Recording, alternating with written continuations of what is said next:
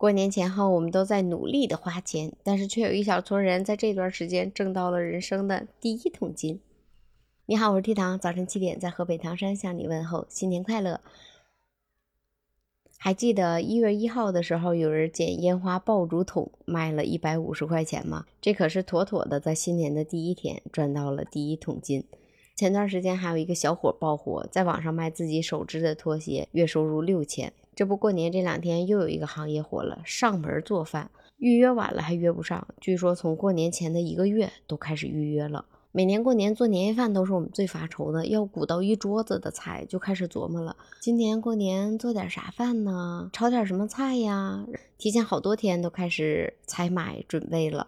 之前也有的人在新年之前提前在饭店订桌，就不自己做饭了。也有的说爸爸妈妈都老了，去外边吃吧。但是这两年因为疫情的原因嘛，我们去饭店的次数也都变少了，还是希望在家里边团团圆圆的过个年，没人打扰，但是又不想鼓捣饭，所以这个行业今年大火了。据说这种上门做饭的服务，一天大约能挣一千六到两千块钱。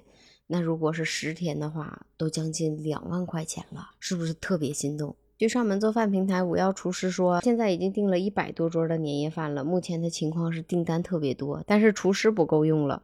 说提前一个月就已经开始预定了。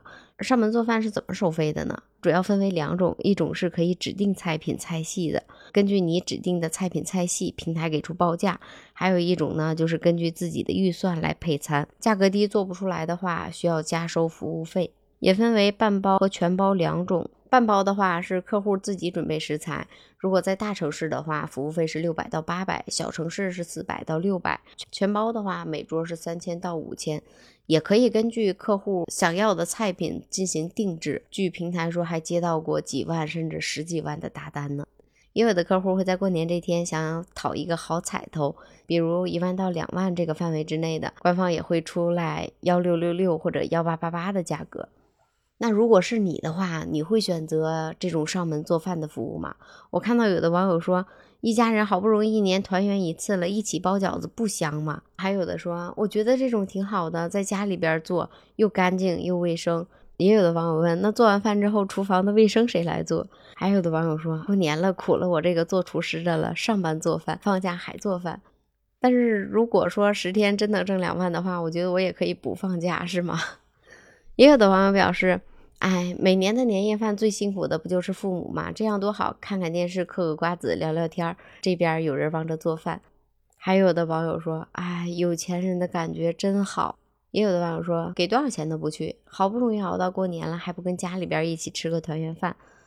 也有的网友说，哎，真的是网络改变了我们的生活方式啊。